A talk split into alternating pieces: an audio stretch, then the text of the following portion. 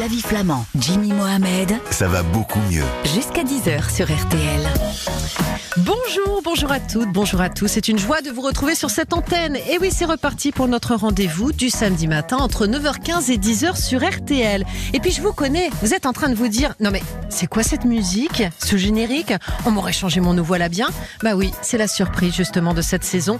Je vous présente, ça va beaucoup mieux, votre tout nouveau magazine santé et bien-être que j'ai le plaisir sincère de vous proposer avec le docteur Jimmy Mohamed. Jimmy, bonjour. Bonjour Flavie, bonjour à tous. Les auditeurs vous connaissent évidemment, ils vous ont déjà entendu dans la matinale d'RTL. Vous êtes ici chez vous à RTL et dans cette émission. En fait, on va jouer au docteur tous les deux le samedi matin. Ouh, ça commence bien. On va jouer au docteur, effectivement. Mais seulement si vous avez une carte vitale, Flavie, effectivement. Parce que c'est docteur sérieux. J'ai tous les documents, c'est bon? Ah bah, très bien, Je- c'est parti. Voilà, on est parti.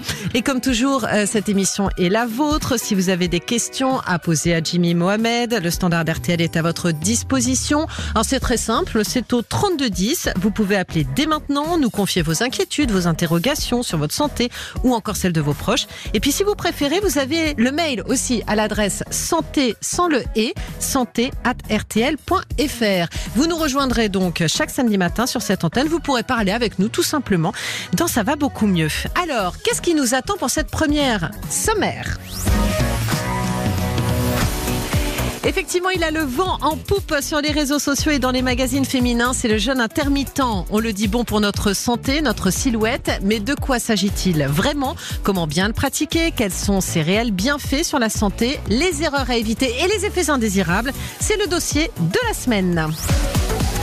Manger des pommes. Quels sont les pouvoirs extraordinaires de ce fruit sur notre organisme? C'est l'aliment de la semaine.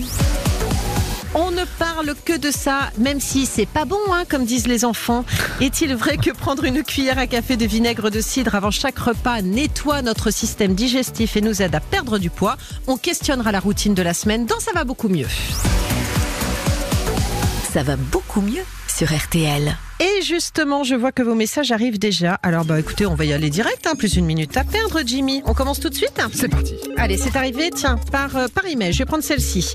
Nous sommes rentrés de vacances, nous écrit François, qui habite à Seine-Port.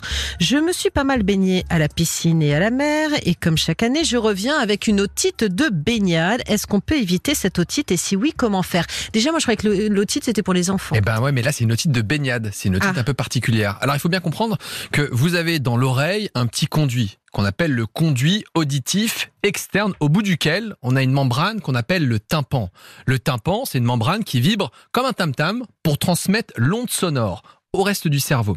Il faut bien comprendre que l'otite de baignade, c'est tout simplement l'otite du conduit auditif. C'est donc une otite externe. Ce n'est pas le tympan qui s'infecte, qu'on peut avoir notamment chez les enfants. Ok, mais comment est-ce qu'il peut s'infecter avec de l'eau Parce qu'on n'a pas d'otite euh, de douche, par De douche, exemple. Exactement, bah effectivement. Alors plusieurs facteurs peuvent favoriser l'apparition d'une otite. Dans un premier temps, l'eau de la piscine n'est pas forcément très propre. Ouais. fait parfois pipi dedans, il y a Ouais. les enfants qui se baignent, et donc forcément, eh bien cette eau va stagner dans l'oreille et favoriser la pullulation microbactérienne. Donc il est plus risqué de se baigner dans une piscine que dans la mer, par exemple. Le premier facteur, c'est donc là où vous baignez. D'accord. Mieux vaut se baigner dans l'océan que dans la mer, que dans une piscine, que dans une eau stagnante dans la boue. Évidemment, ça marche pas. Et il y a d'autres facteurs comme ça qui peuvent favoriser Complètement. Le fait d'avoir de l'eczéma au niveau du conduit auditif. Vous savez, quand vous avez la peau très sèche, Mhm. eh bien, on peut avoir la même chose à l'intérieur. Puis enfin, des facteurs anatomiques. Le fait d'avoir un tout petit conduit assez étroit, notamment chez les enfants, mais Ouais. aussi chez les adultes, fait que l'eau va stagner et s'infecter. Même chose si jamais vous avez un petit bouchon d'oreille. Vous savez, la cérumen.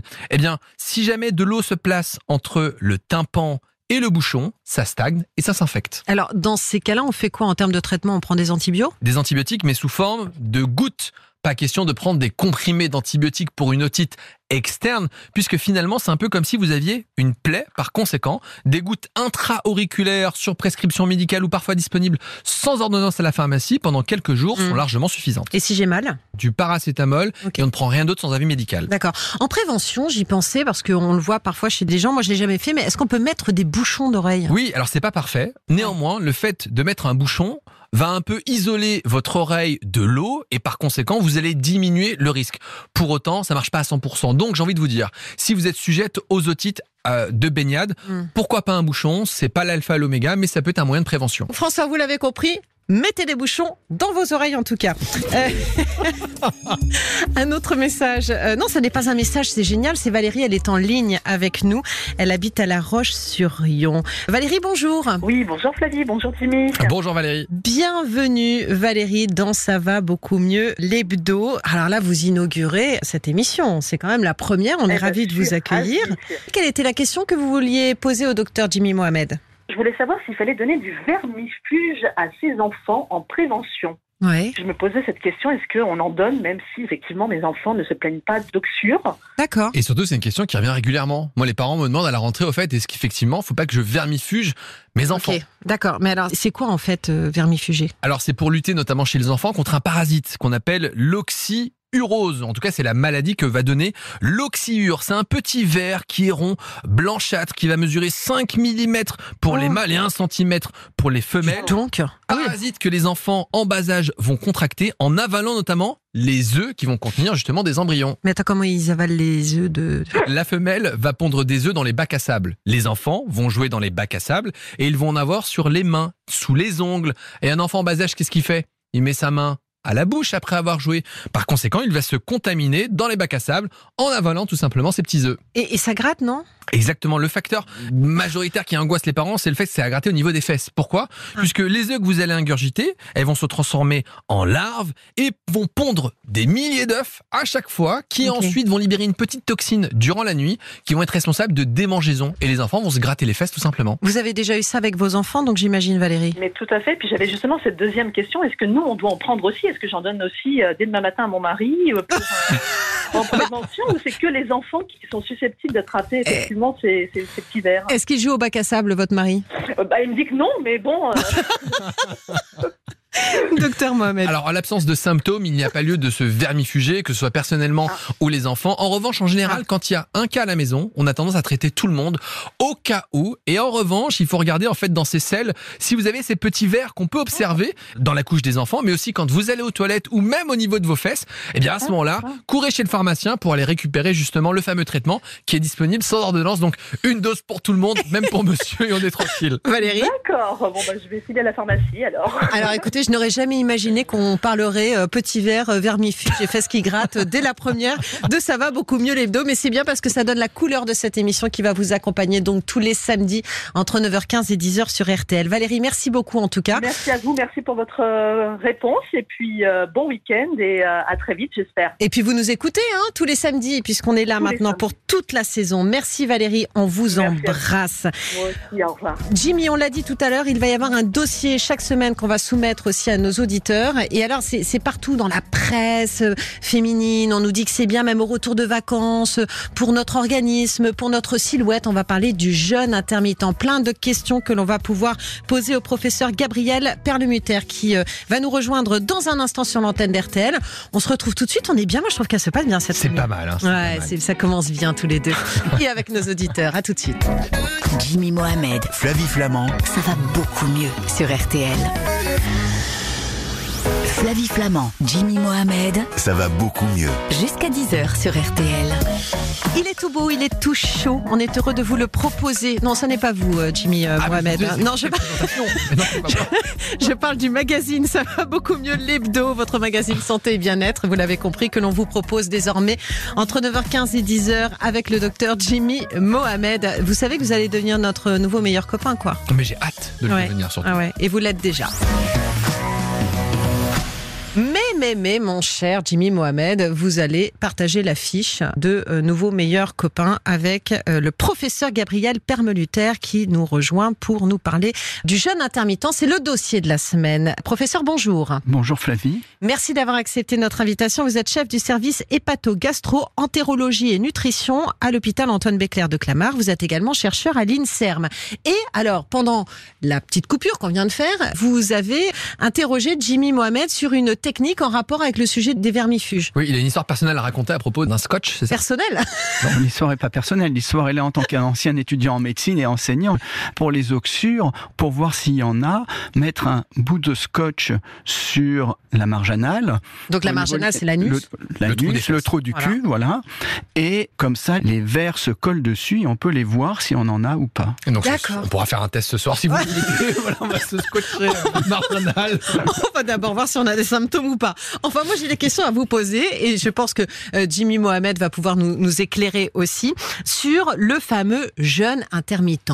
On ne parle plus que de ça. J'ai même du mal, en fait, en réalité, professeur Gabriel Permeluter, à le définir. C'est quoi? Alors le jeûne intermittent, c'est à l'opposé de on mange tout le temps. Le jeûne intermittent, c'est laisser l'organisme pendant une période suffisamment longue, 12 heures, 16 heures idéalement, c'est en fait le jeûne intermittent c'est vraiment 16 heures pour que le métabolisme change et parte d'une utilisation des sucres vers une utilisation d'une autre type d'essence pour l'organisme qui sont les corps cétoniques. Et par ce changement de métabolisme, on espère améliorer son état de santé. Parce que vous expliquez dans votre livre Comment protéger son foie pour vivre jusqu'à 100 ans aux éditions Flammarion que on mange trop en fait en permanence, notre vie est rythmée autour de l'alimentation et que finalement on devrait peut-être aller un peu plus vers une- des situations de jeûne. Alors la France n'est pas le pays le pire. Le pire c'est aux États-Unis, en Amérique du Sud.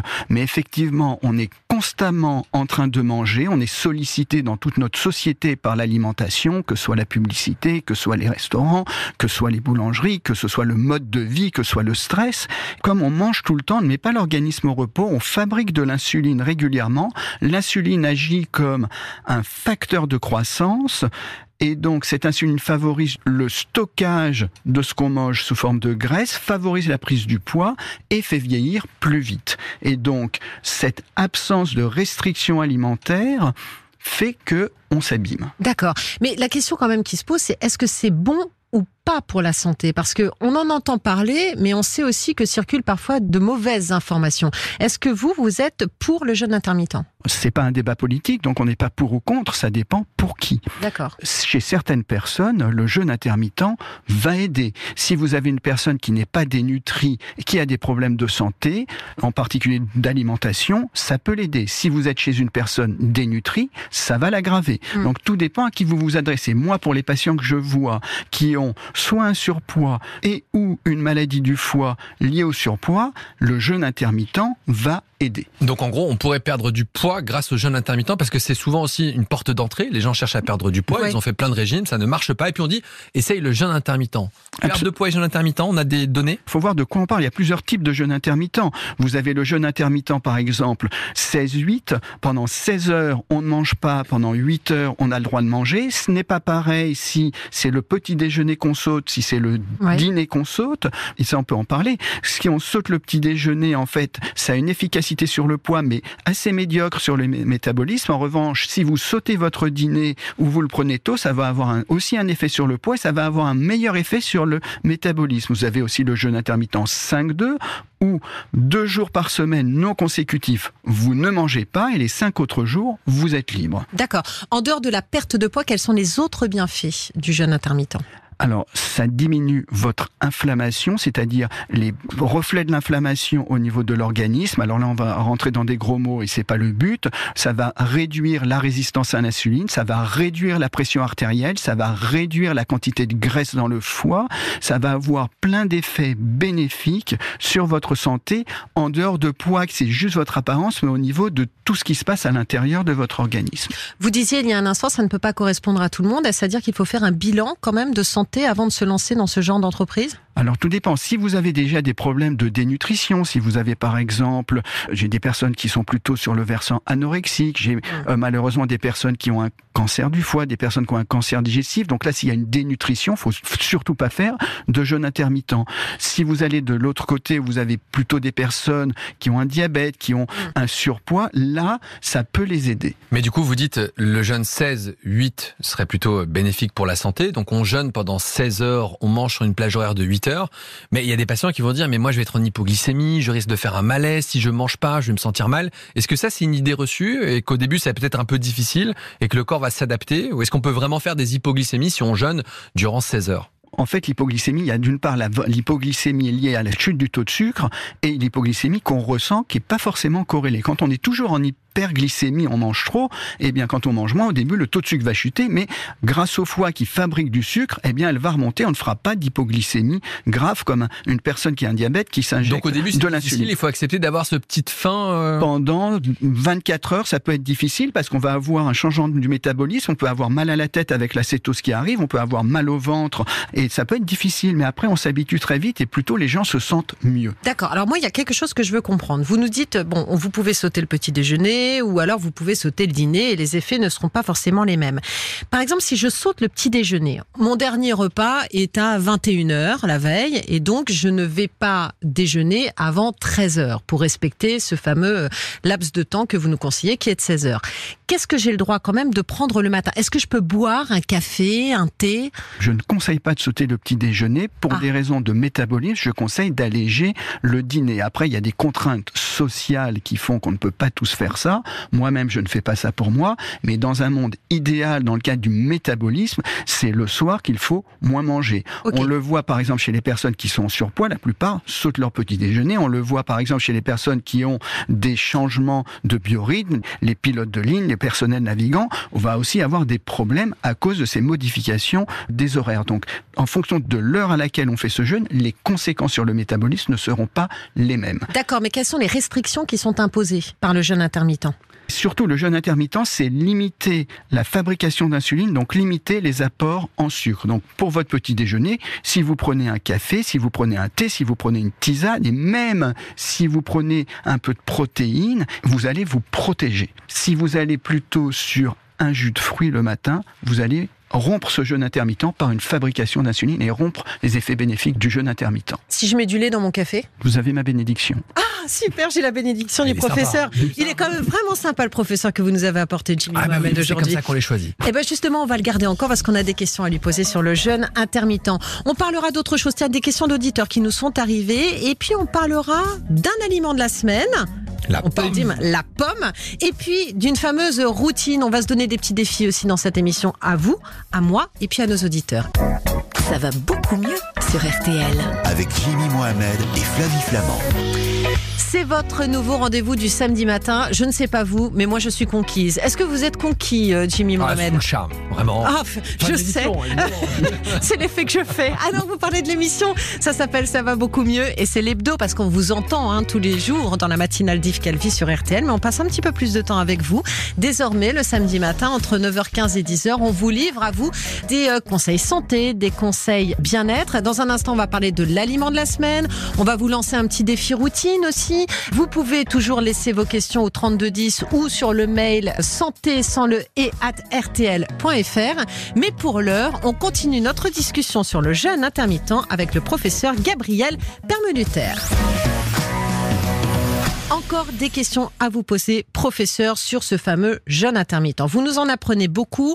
On a bien compris qu'il ne s'adresse pas à tout le monde, qu'il ne faut pas avoir des problèmes de malnutrition pour se lancer dans ce genre euh, d'entreprise. Qu'un jeûne intermittent, bah, c'est finalement cesser de s'alimenter pendant 16 heures. Ça peut avoir lieu soit le matin, soit le soir. Euh, Il y a un amalgame à ne pas faire entre si euh, on ne prend pas le petit déjeuner, on ne prend pas le dîner. D'un Voilà. point de vue métabolique, il n'est pas logique de sauter le petit déjeuner. Après, pour des contraintes sociales, de travail, parfois on ne peut pas prendre le petit déjeuner, on ne veut pas, on n'a pas l'habitude, mais ça, on, on peut se voiler la face en termes de métabolisme.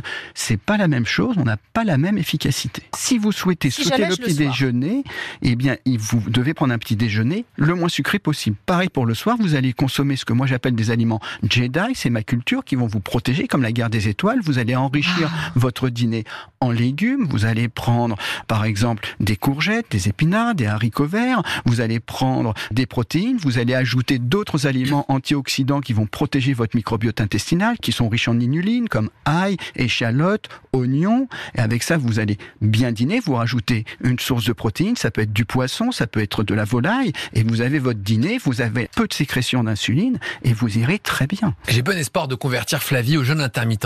Mais je ne suis pas loin en fait. Hein. Vous Mais- savez, c'est ce que j'étais en train de me dire, même en termes d'alimentation. Hein. Mais on est le week-end. Est-ce que ça veut dire que le week-end, on peut aussi euh, se lâcher? Est-ce que ça veut dire qu'il faut vivre comme un moine du lundi au dimanche? Ah oui, oui, oui, c'est vrai, Bien ça c'est vous important. devez même vous lâcher. Et c'est pour ça qu'il y a d'autres types de jeûnes intermittents. Par exemple, le jeûne intermittent 5-2, vous êtes complètement libre 5 jours par semaine et 2 jours par semaine non consécutifs, vous jeûnez. Le tout est d'avoir un équilibre. Quand vous faites vos écarts, le lendemain, vous faites votre jeûne. Promis, donc là, je peux me lâcher ce soir. Vous avez aussi ma bénédiction. Oh, décidément, vraiment. Pour autant, en journée, quand on jeûne, sur la plage horaire où on peut manger, on peut pas non plus faire n'importe quoi. C'est-à-dire que c'est pas parce qu'on fait du jeûne intermittent qu'on peut se dire euh, le midi je vais faire des excès, entrée, plat, dessert, dessert, dessert, prendre un goûter. Donc attention, c'est pas non plus euh, la fête du slip quoi. Vous avez raison, Jimmy, sauf que les études ont montré que quand on laissait les personnes libres et qu'elles étaient Ouais. dans le jeûne intermittent, elles faisaient naturellement attention à elles Ouais. et ça n'arrivait pas. Modération. Au bout de combien de temps est-ce que je peux espérer euh, perdre euh, un petit peu de poids? Vous allez vous améliorer en termes de métabolisme, de prise de sang extrêmement rapidement en une semaine. En termes de prise de poids, il y a une certaine inertie, ça va aller un peu plus lentement, mais en 2, 3, 4 semaines, vous verrez déjà une efficacité. Et vous dites que vous le recommandez à certains de vos patients qui ont une maladie du foie ou qui sont en surpoids ou obèses. Vous avez des résultats chez les patients à qui vous le proposez? Absolument, c'est très difficile d'avoir tout le temps une alimentation équilibrée, donc euh, sinon il n'y aurait pas tous ces problèmes de surpoids. Et donc je discute avec mes patients en fonction de leur de, de- une médecine personnalisée, en fonction de leur mode de vie familial, professionnel, quelle serait pour eux la meilleure méthode pour améliorer leur foie et la façon de manger pour eux. Est-ce qu'on regrossit dès qu'on arrête le jeûne? Alors tout dépend comment vous arrêtez votre jeûne. Et ça, ça a été aussi très bien étudié pour les personnes, par exemple, pour des raisons religieuses, le ramadan, qui font du jeûne intermittent. Quand vous coupez le jeûne le soir en prenant une alimentation qui est trop riche, par exemple, en sucre, vous perdez tous les effets bénéfiques du jeûne intermittent. Alors c'est pas pour des raisons de santé qu'on le fait. En revanche, si vous rompez le jeûne intermittent avec une alimentation pas trop riche en sucre, vous n'allez pas avoir ce rebond d'insuline et vous n'allez pas avoir un rebond d'inflammation et de surpoids. En gros, c'est un mode de vie, c'est pas une Ouais. contrainte, c'est pas un régime, c'est pas un effet de mode. Il faut le voir comme une façon de prendre soin de sa santé sans contrainte et sans arrêter les traitements conventionnels. On n'arrête pas tout ce qui est traitement contre la tension et tout le tralala sous prétexte qu'on fait du jeûne intermittent. Absolument. Mais si en faisant du jeûne intermittent, on va mieux, ça va être possible justement de diminuer, voire d'arrêter ce type de traitement. Et tout ça, évidemment, avec l'accord, l'aval du médecin, on l'aura bien compris. Toujours sous surveillance médicale, on n'arrête pas ces traitements tout seul. Quand on a une maladie, on se fait suivre par un médecin qui va vous aider. Merci beaucoup, professeur Gabriel Permeluter. Vous allez rester avec nous si vous le voulez bien. Avec plaisir. Voilà, vous avez votre place dans ce euh, studio parce qu'on va parler de l'aliment de la semaine et je crois qu'il vous intéresse. Jusqu'à 10h, ça va beaucoup mieux sur RTL. Et oui, parce qu'on s'est dit que chaque semaine, on allait euh, s'intéresser à un aliment bon ou pas, hein, d'ailleurs, hein, Jimmy, pour notre santé. Expliquer aussi à nos auditeurs pourquoi. Docteur Jimmy Mohamed, professeur Gabriel Permeluter, vous connaissez l'adage britannique qui ne va pas forcément dans le sens de votre profession, qui dit An apple a day, keep the doctor away. Donc, une pomme par jour éloigne le docteur. Jimmy. Complètement, euh, d'autant que la pomme, on dit souvent qu'elle est sucrée, mais c'est pas tellement vrai. 100 grammes de pomme, c'est 13 grammes de glucides. C'est deux morceaux Et puis il faut bien comprendre que tous les sucres ne se valent pas. Dans la pomme, vous avez un sucre assez simple qu'on appelle le fructose. Or, c'est un fructose qui est contenu dans un fruit. Il est entouré de fibres. Donc il pose pas de problème. Contrairement au Mm. fructose que vous allez avoir dans les paquets de gâteaux industriels, qui va être absorbé, qui va vous faire grossir. À tel point que la société américaine qui lutte contre le diabète rapporte que la consommation de pommes n'est pas problématique quand on est diabétique. Donc la pomme, c'est bon pour la santé. Justement, c'est aussi, professeur, un aliment coupe-faim. Alors la pomme, on, on- nous on a dans mon équipe de recherche beaucoup travaillé sur la pomme. La pomme est riche en pectine. La pectine protège les bactéries digestives, le microbiote intestinal, protège le foie, améliore la qualité des bactéries que vous avez, est un coup de faim, est un sucre très lent.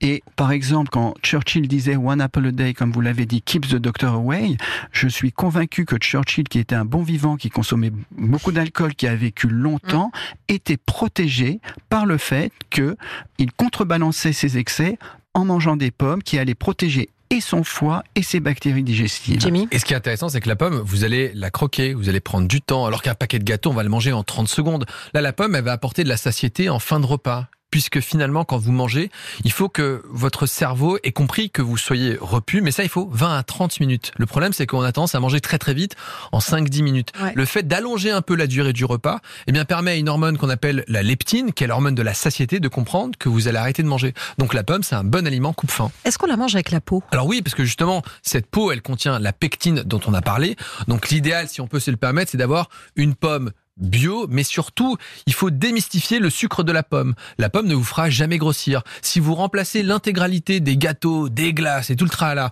par de la pomme, une, deux ou trois pommes, non seulement vous n'allez pas grossir, mais vous risquez de perdre du poids et en plus de ça, d'améliorer votre microbiote et d'être en meilleure santé. Est-ce que c'est la pomme sous toutes ses formes aussi, Jimmy Par exemple, la pomme à a- croquer? alors, pomme, jus de pomme, compote de pomme. À chaque fois que vous dénaturez le produit, eh bien, vous perdez des fibres. Or, ces fibres sont responsables de la satiété. Donc, d'une façon générale, mieux vaut manger la pomme que boire le jus de pomme. Mais mieux vaut une compote que le jus. En revanche, attention, souvent on voit pour les goûter les enfants qui vont en permanence avoir des compotes de pommes. Oui, pour le dépannage, mais il faut aussi apprendre aux enfants à mâcher, à croquer, car souvent ils ont une alimentation trop molle, pas assez solide. Donc oui, pourquoi pas, mais moi je préfère la pomme que le jus. Je mange combien? On ne sait pas exactement quelle quantité de pommes, et le professeur peut valider euh, cette information, prendre, mais il peut aussi y avoir des petits effets secondaires si on en mange un peu trop. La, la pomme, comme elle est riche en prébiotiques, en pectine, chez les personnes hypersensibles qui ont le ventre un peu sensible, ça peut effectivement ballonner, faire mal au ventre. Dans ces cas-là, elles peuvent prendre des pommes cuites ou de la compote. On perd un peu en- dans l'efficacité de la protection de la pomme. Professeur Gabriel Permeluter, merci beaucoup Avec plaisir, d'avoir merci été à notre vous. première invitée de cette nouvelle aventure qui est Ça va beaucoup mieux l'hebdo. Je rappelle donc votre livre Foie 100, comment protéger son foie pour vivre jusqu'à 100 ans chez Flammarion. Ça c'est une bible aussi? Ah oui, c'est- je, je- je le lis, je le relis et je pioche dedans, c'est vraiment, je vous le recommande. Merci, à vous en tout cas professeur. Tiens, euh, il y a encore des messages qui sont arrivés, des emails. À votre attention Jimmy Mohamed. C'est marrant ça, personne ne m'écrit, mais tout le monde écrit à Jimmy. Allez, à tout de suite pour la suite de Ça va beaucoup mieux l'hebdo. Flavie Flamand, Jimmy Mohamed, Ça va beaucoup mieux. jusqu'à 10h sur RTL. Ça va beaucoup mieux, l'hebdo, c'est votre nouveau magazine santé sur RTL qui se poursuit avec le docteur Jimmy Mohamed. C'est votre émission, c'est ce que je le disais, car elle vous ressemble, c'est vous qui la faites. On attend toutes vos questions sur votre santé, celle de vos proches, parce qui vous turlupine, ce qui vous interpelle, interroge. On a tous besoin de démêler le vrai du faux et nous sommes là pour vous éclairer. 3210, le standard est ouvert ou par mail à santé sans le et à rtl.fr. RTL, Ça va beaucoup mieux.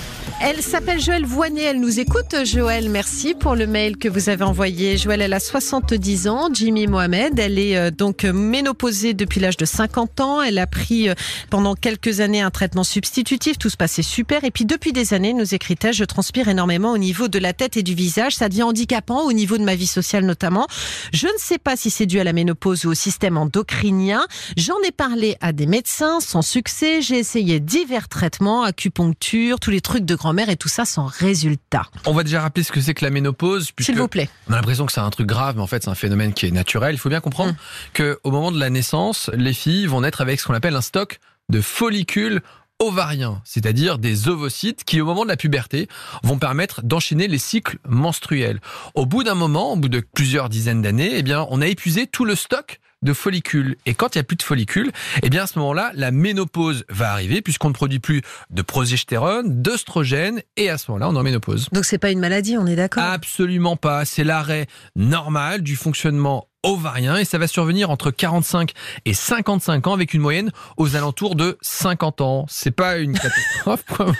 bah, Pas parce que j'en approche, euh, mon Mais cher Jimmy. Les femmes vont vivre plus d'un tiers de leur vie en Mais oui. ménopause, mais c'est pas Ouais. la fin du monde, c'est une période de la vie. Oui, c'est pas une période très marrante quand même. Elle n'est pas marrante si jamais vous avez des symptômes, mais on Voilà. est aussi libéré de la contraception, donc Oui. on se dit on a moins de risques justement euh, de tomber enceinte. Mais est-ce que je dois passer un examen pour la confirmer ou est-ce que finalement les symptômes suffisent? Aucun examen n'est nécessaire. On définit une ménopause par l'arrêt des règles durant un an consécutif. D'accord. On peut avoir ce qu'on appelle une période de périménopause, Oui. c'est-à-dire une période durant laquelle on a des règles qui sont un peu plus longues, un peu plus courtes, le cycle est un peu anarchique, mais normalement, aucune prise de sang n'est nécessaire. Alors parmi les symptômes, est-ce que les plus fréquents sont les bouffées de chaleur? Complètement. Il faut bien comprendre que la ménopause ne donne pas chez toutes les femmes des symptômes, mais beaucoup d'entre elles vont se plaindre de bouffées de chaleur qui vont notamment perturber le sommeil, puisqu'elles vont être le plus souvent nocturnes. On peut avoir des tremblements, la sensation d'avoir froid en permanence, et puis tout d'un coup on a chaud, on a des palpitations, on a des sueurs, et c'est là qu'il faut consulter. Et qu'est-ce qu'on peut dire justement à notre ami euh, Joël qui se plaint d'une transpiration excessive? Il faut être vigilant quand les symptômes arrivent, alors qu'au tout début, ça allait bien. À 50 ans, elle le décrit, elle avait un traitement, ça allait, elle a arrêté le traitement, et 20 ans plus tard, bizarrement, elle a de nouveau des sueurs nocturnes. Donc moi, je l'invite à consulter, puisque avant de dire que c'est la ménopause, elle a le droit d'avoir un problème de thyroïde, elle a le droit d'avoir d'autres problèmes. Il y a aussi ce qu'on appelle la transpiration excessive, pour laquelle on n'a pas de cause retrouvée. Donc le message est très simple, vous en reparlez avec votre gynécologue, il va très certainement faire une prise de sang. Et si on a fait le tour et qu'il n'y a rien, et qu'on dit non, non, non, c'est pas la ménopause, direction le dermatologue pour comprendre pourquoi est-ce que vous transpirez, car oui, des solutions existent. Joël, vous nous tenez au courant. Vous repartez avec tous les conseils du docteur Jimmy Mohamed et on vous souhaite le meilleur. Tenez-nous au courant sur santé@rtl.fr. Allez, c'est maintenant l'heure de la routine de la semaine. RTL, Ça va beaucoup mieux. Et c'est quoi la routine de la semaine? Ce sont presque des défis qu'on va se lancer, hein, en fait, hein, Jimmy Mohamed, après avoir vérifié qu'ils sont bons pour la santé. On entend parler du vinaigre de cidre. Moi, j'ai entendu dire que prendre une cuillerée de vinaigre de cidre avant chaque repas, ça nettoyait mon organisme et c'était bon pour mon poids. Alors attention, encore une fois, nutrition, pas de dogme. C'est vrai que souvent Oui. on a des grands remèdes, des grandes tendances. On a parlé du jeûne intermittent, on a compris que c'était pas miracle. Et c'est exactement la même chose pour le vinaigre. Donc le vinaigre, il a des vertus, mais attention, c'est pas avec ça que vous allez guérir de nombreuses choses. Il faut bien comprendre que le vinaigre, en gros, il contient ce qu'on appelle de l'acide acétique qui va stimuler une enzyme, une espèce de petite clé qui va être responsable de la combustion d'énergie. Ça veut dire quoi? Que l'acide acétique du vinaigre va permettre de réguler le niveau d'énergie, mais aussi de graisse corporelle. Et donc, le vinaigre va Mm. se comporter en quelque sorte comme un brûleur de graisse. Et on peut espérer perdre environ 2 à 3 kilos en moyenne en 3 mois si on consomme du vinaigre. On entend aussi dire que ça aide à réguler le taux de sucre. Oui, puisque le vinaigre pourrait diminuer la réponse au glucose et à l'insuline dans le sang après un repas. Alors, c'est vrai que le vinaigre peut être intéressant si jamais vous êtes diabétique et que votre taux de sucre n'est pas parfaitement régulé. Alors encore une fois, Attention, c'est pas parce que vous prenez du vinaigre que vous allez pouvoir manger de la pizza, des hamburgers sous prétexte que ça régule votre taux de glycémie car souvent les gens cherchent un aliment comme miracle même si oui, c'est vrai, le vinaigre permet de réguler le taux de sucre. Je dois le boire comment ce vinaigre? Alors surtout pas la cuillère. On a souvent des gens qui disent allez une cuillère de vinaigre, je me bouche le nez, ça passe.